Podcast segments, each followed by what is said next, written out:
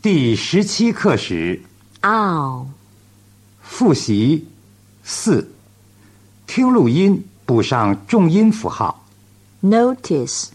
notice, hotel,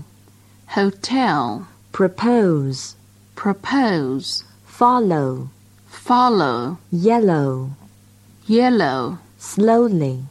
slowly, devote, devote, locus, locus, postpone, postpone,